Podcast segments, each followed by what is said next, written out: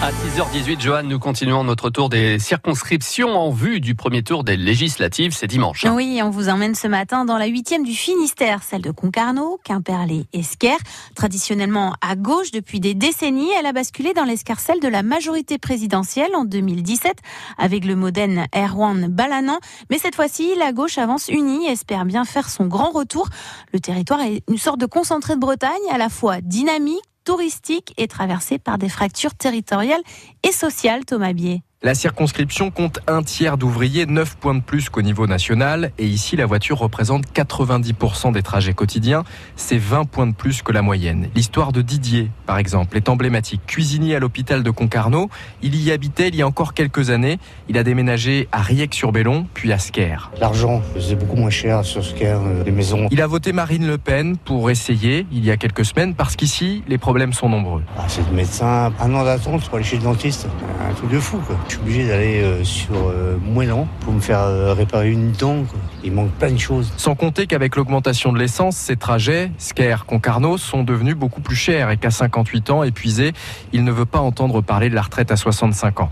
Devant l'hôpital de Concarneau, autre témoignage assez édifiant, celui de Chantal, 61 ans, aide à domicile, très inquiète pour l'avenir du territoire. C'est vraiment une catastrophe pour trouver à louer. Tous les coins touristiques, vous louez, vous devez partir en juin. Beaucoup de gens vont en camping. Quoi. Je vois, j'ai ma fille qui cherche aussi, bah, elle trouve pas. Le logement, c'est la problématique qui obsède Claire Pingot, la candidate du Parti breton. Elle nous a donné rendez-vous au Cabellou, devant le site de l'ancienne colonie de vacances. Ils ont détruit il n'y a pas très longtemps le bâtiment pour construire des logements à des prix où aucun jeune ne peut acheter réellement. Quoi. Un jeune qui travaille à la marée ou euh, en agroalimentaire, ni une famille d'ailleurs. Le F2 était à 240 000 euros. Elle plaide pour limiter les résidences secondaires hors succession, mais aussi le poids d'Airbnb dans la région. Et dans la circonscription, il y a trois blocs politiques qui se dégagent, Thomas. Oui, d'abord celui du Rassemblement national qui séduit de plus en plus dans cette circonscription historiquement de gauche. Marine Le Pen a fait euh, plus de 20% des voix au premier tour de la présidentielle, du jamais vu.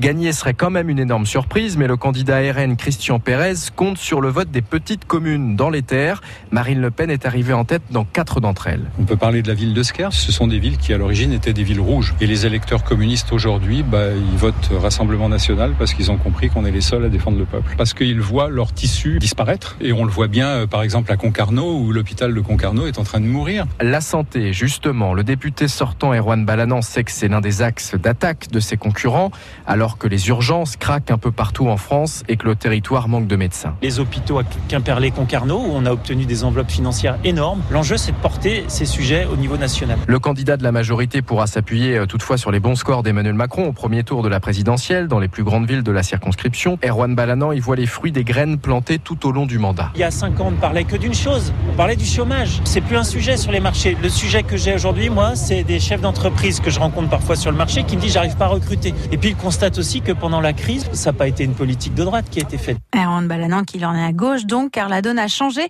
Cette fois, les partis de gauche avancent unis dans cette circonscription, Thomas. Il y avait 14 candidats il y a 5 ans, 9 aujourd'hui, parce que la NUPS a gagné son pari faire front commun autour d'un candidat insoumis.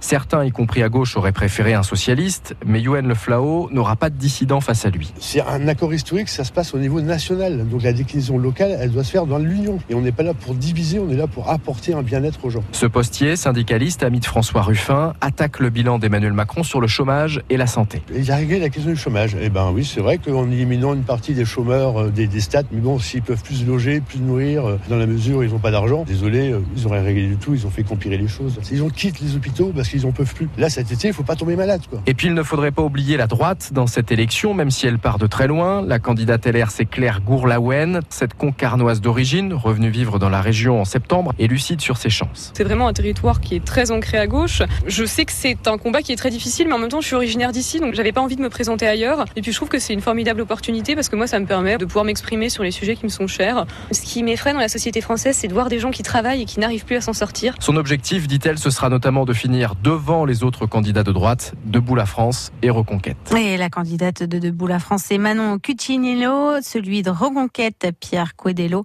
Ajoutons les candidats du parti animaliste, Laurent Drane, et de lutte ouvrière, Anne Morel. Et d'ailleurs, l'article complet sur la circonscription sur FranceBleu.fr, près Isel. Merci beaucoup, Johan.